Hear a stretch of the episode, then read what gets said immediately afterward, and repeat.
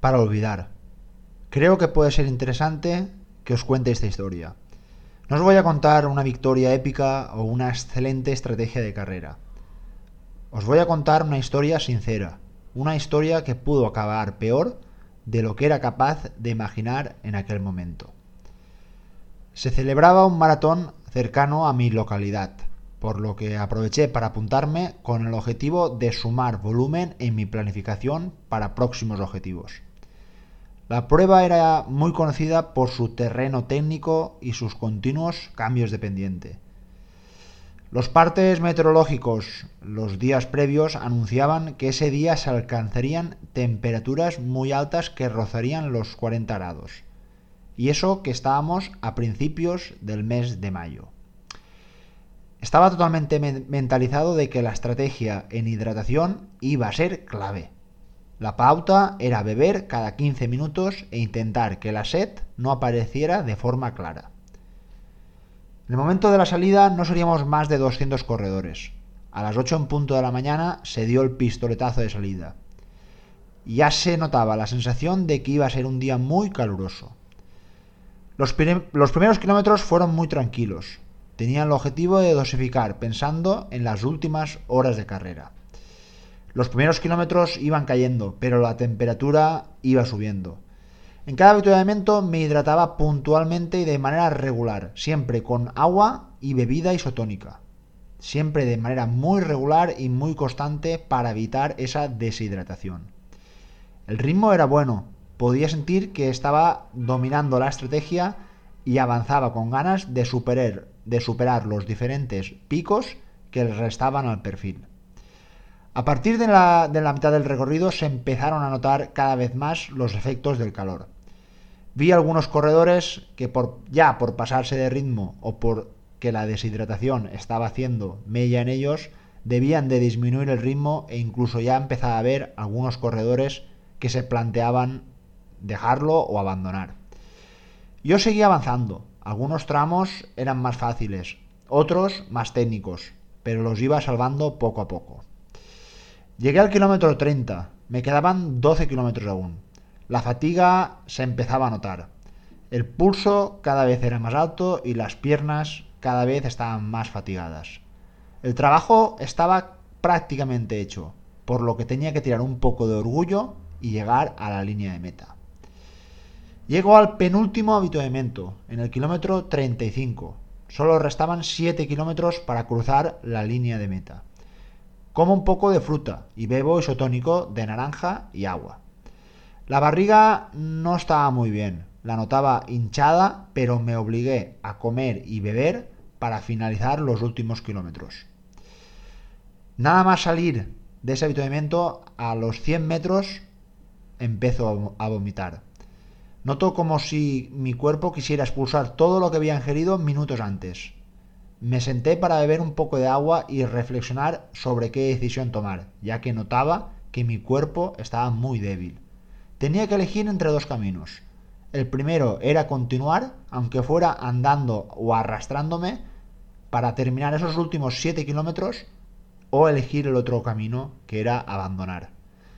Mi lado más orgulloso y mi lado más irracional me dijo que debía de continuar, ya que podía hacer los últimos 7 kilómetros, aunque fuera muy poco a poco, pero debía de luchar para intentar colgarme esa medalla de finisher.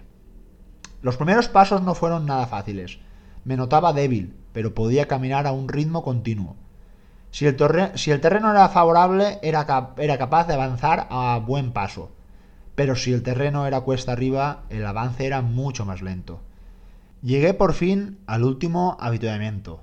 Tal sería la cara que tenía que los voluntarios me ofrecieron una silla bajo una sombrilla y me regalaron una Coca-Cola fresca con hielo. La verdad es que me la bebí con ganas ya que en ese momento hacía mucho calor. No sé los grados que habrían, pero fácilmente superaríamos los 38 grados a la sombra. Había oído que la Coca-Cola sería buena para la barriga, en esos momentos eh, tiras de lo, que, de lo que haga falta. Tras 20 minutos sentado y gracias al ánimo de los voluntarios y a mi eh, poco orgullo que tenía, decidí afrontar los últimos 4 kilómetros. En el perfil se veía una pequeña subida y un descenso de 3 kilómetros hasta la línea de meta. La subida fue eterna. Volví a vomitar otra vez todo lo que había comido en el último, el. Mis pasos eran propios de un alpinista que estaba en los últimos tramos de un 8000.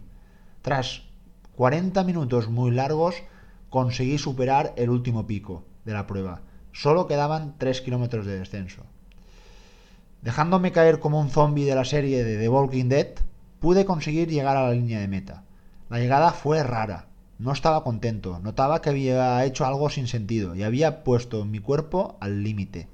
Estaba hecho polvo y me encontraba muy débil. Me acosté debajo de un árbol para que me diera un poco de sombra para descansar y volver a casa cuando estuviera, cuando estuviera mejor. Normalmente suelo ir a prácticamente todas las carreras acompañado con amigos u otros corredores. Pero justo ese día fui solo a la carrera, ya que era una carrera que la tenía a 30 minutos o menos de, mi casa. Tras reposar unos 40 minutos para recuperarme, decidí, decidí coger el coche para volver a mi casa. El calor era asfixiante, era las 2 del mediodía y el reloj marcaba 40 grados de temperatura. Cuando subí al coche noté que el viaje iba a ser muy largo. Me encontraba muy débil y mi visión era borrosa. Solo quería llegar a casa de la manera que fuera, por lo que me mentalicé de lo que podía hacer. Conduje unos 10 minutos y en cuanto pude me paré para volver a vomitar. No podía ni sostenerme en pie. Estuve sentado en un polígono otros 20 minutos. Si bebía un poco, vomitaba. Me sentía muy mal.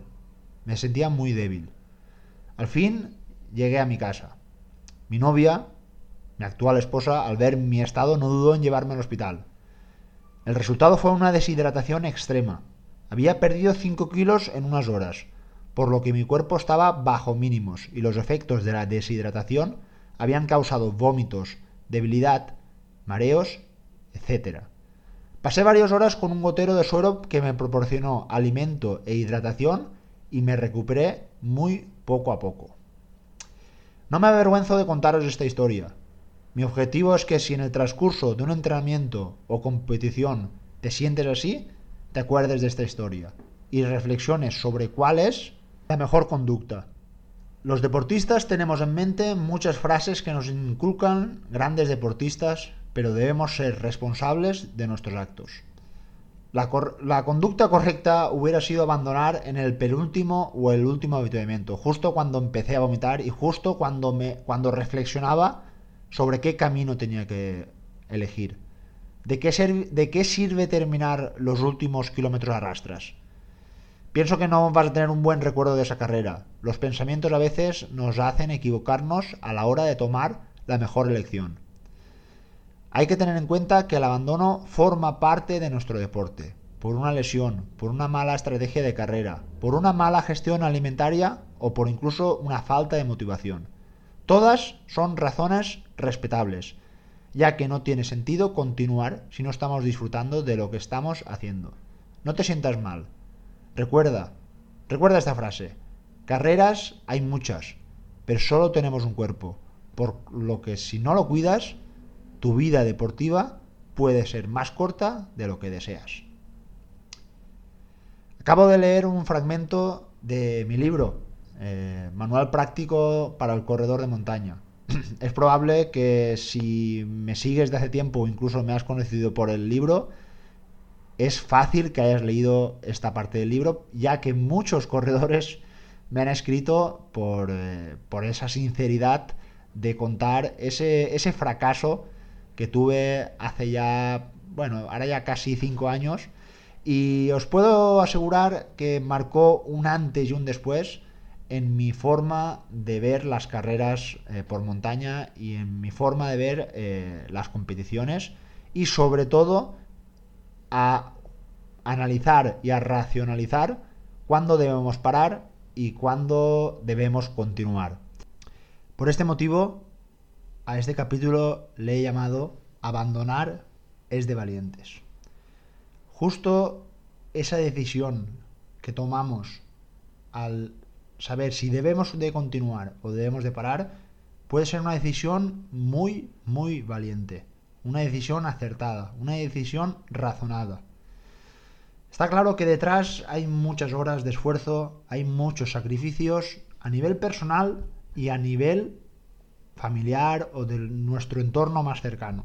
No va a ser una decisión nada fácil, pero tener la valentía de tomar la decisión de que parar va a ser lo mejor, lo repito, no es nada fácil.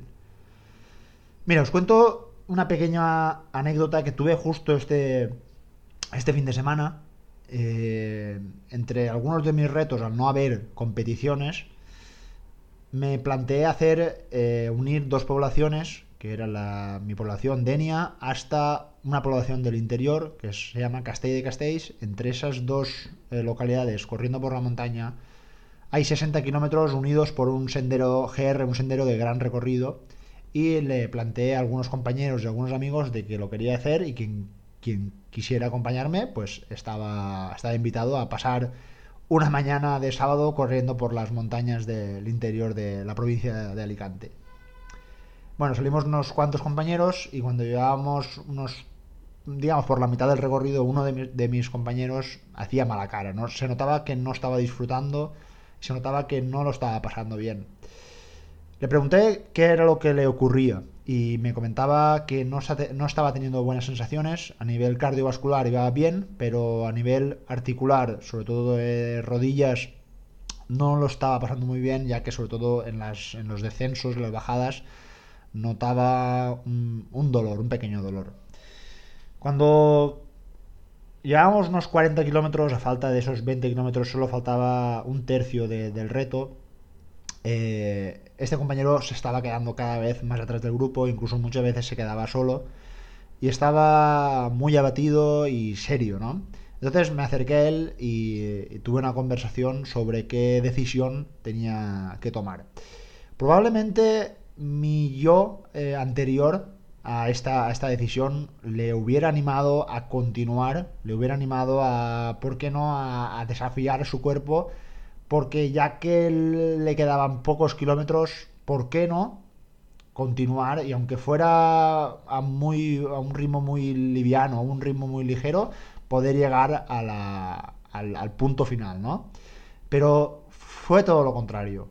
Al tener estas eh, experiencias y al haberlo vivido también con otros corredores y por supuesto personalmente, le comenté que la mejor decisión que podía tomar era parar porque lo estaba pasando mal, ya no individualmente de sufrir, de tener dolor y de que no tenía el ritmo para poder alcanzar, alcanzar ese ritmo estable, ¿no?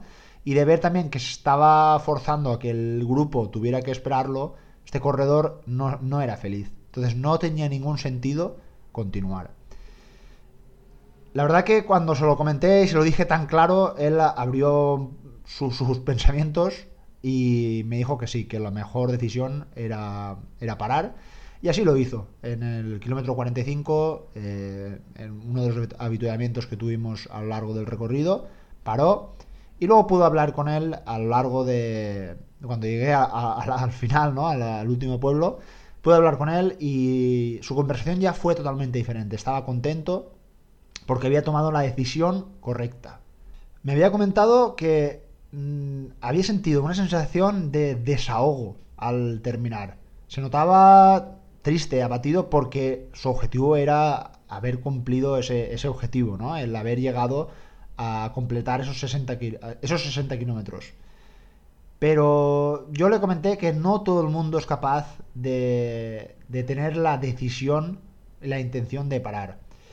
Eh, muchas personas tienen el miedo al que dirán, eh, a mensajes que pueden enviarnos pues, y que nos pueden sentir confusos, ¿no?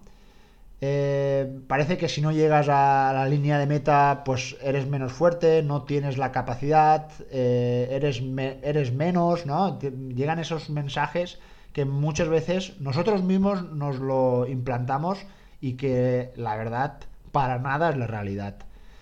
Yo creo que yo no voy a menospreciar a una persona que ha decidido parar. Yo, sinceramente, veo una persona valiente. Y repito otra vez el título del capítulo de hoy. Abandonar es de valientes. Para nada abandonar es de cobardes. Cobarde es el que sigue y machaca a su cuerpo. Cobarde es el que llega triste y abatido a la línea de meta de solo con la intención de hacerse con una medalla y una triste foto para colgarlo en redes sociales. Y hablando de redes sociales, creo que desde este punto de vista no han ayudado para nada. Creo que el 99% de las publicaciones que aparecen en redes sociales, sobre todo eh, deportistas o deportistas influencers, ¿no? que, hay muchos, solo hablan de la parte positiva, de que han llegado, de que han cumplido un objetivo, pero es difícil ver cuando han fracasado, cuando no han eh, tomado las decisiones correctas. Y yo te puedo decir que yo hablo claro y me gusta, por eso lo, escribí en mi libro, porque esas malas, esas malas decisiones que tomé ese día me han hecho ser un mejor corredor y me siento totalmente orgulloso de haberlas sentido y haberlas experimentado para el día de hoy ser un mejor corredor. Por eso no ocultes cuando te equivoques, no ocultes que has tomado una mala decisión. Tienes que ser crítico siempre que hagas una, tomes una decisión y sepas qué consecuencias va a aportar a tu cuerpo, a tu rendimiento. Si lo has acertado, genial, está muy bien, pero estoy seguro de que tú y muchos de nosotros hemos, eh, hemos tomado malas decisiones. Puede ser difícil el momento de tomar una decisión correcta sobre abandonar o no abandonar. En una carrera de larga distancia, mm, para los que lo, habéis hecho, sabéis que es una auténtica montaña rusa de sensaciones, de emociones, e incluso la fatiga puede ir a más o incluso desaparecer. Aquí es donde la experiencia nos va a ayudar a tomar una muy buena decisión. Es normal que en una carrera de larga distancia se pase mal, se pase mal a nivel físico, se pase mal a nivel mental. Y aquí es donde es importante conocer cuándo se puede continuar y cuándo deberíamos de parar. No, la realidad es que no te puedo dar una respuesta exacta a este momento. Pero yo sé que te diría, por ejemplo, cuándo parar. Si estás notando que tu cuerpo está muy débil has vomitado, por ejemplo, como comentaba yo en el, en el inicio del capítulo, estás notando que tus articulaciones tienen, tienes dolores, tienes eh, esa lesión cada vez va más, estás cojeando. Y sobre todo notas que el continuar va a tener unas consecuencias negativas en los próximos días o incluso en las próximas semanas. Creo que ya nuestro organismo nos está enviando ya señales bastante claras de que la mejor decisión va a ser la de abandonar, la de parar. Está claro que no será igual una decisión en un entrenamiento que en una carrera. Una carrera normalmente viene precedida de mucho esfuerzo y, como decía, mucho sacrificio a nivel individual y familiar. Has tenido que hacer un largo viaje y un gran desembolso económico. Es lógico que pienses todo ese esfuerzo invertido que lo puedes enviar al traste por no acabar esa carrera. Y esos pensamientos, mm, por supuesto que van a, van a estar ahí. Yo podría decirte que podrías aguantar un poquito más, pero en el momento que vieras que tu salud va a quedar resentida, no tengas dudas. Personalmente he abandonado en tres carreras. A partir de ese momento he abandonado en tres carreras. Dos de esas carreras fueron cerca de casa.